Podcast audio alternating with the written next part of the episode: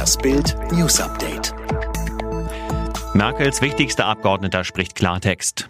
Die Bundeskanzlerin ist müde und man sieht und hört das. Donnerstag früh im Bundestag. Eine abgeschlagene, leicht fahrige Angela Merkel hält eine Regierungserklärung. Oder besser ein Corona-Maßnahmenreferat nach der siebeneinhalb Stunden Runde mit den Länderchefs vom Vorabend. Dann spricht Unionsfraktionschef Brinkhaus. Der gilt eigentlich als Kanzlerinnen zahm bis gestern. Merkels wichtigster Abgeordneter geriet in Fahrt, ging auf die zu nachgiebige Kanzlerin und zu zögerlichen Länderchefs los. Er sprach von zwei verlorenen Wochen und kritisierte, doppelte Lockerung zu Weihnachten und Silvester bedeuten doppeltes Risiko. Landkreis Hildburghausen, Deutschlands schlimmster Hotspot. Nirgendwo gibt es mehr registrierte Corona-Fälle als hier. Im Landkreis Hildburghausen in Thüringen wurden in den vergangenen Tagen 603 Infektionen pro 100.000 Einwohner gemessen. Deutschlandrekord. Auslöser der Corona-Explosion Hochzeits- und Geburtstagsfeiern.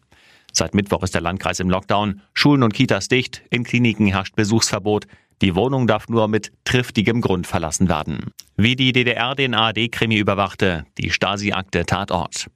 Im Westen wurde mitgefiebert, im Osten mitgeschnitten. Der Tatort feiert am Sonntag sein 50-jähriges Jubiläum.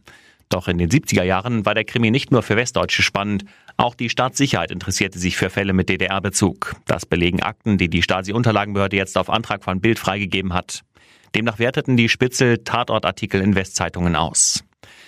Noch US-Präsident Trump hat angekündigt, das Weiße Haus zu räumen. Aber erst dann, wenn das Wahlkollegium, das sogenannte Electoral College, für den Demokraten Joe Biden als nächsten US-Präsidenten stimmen sollte.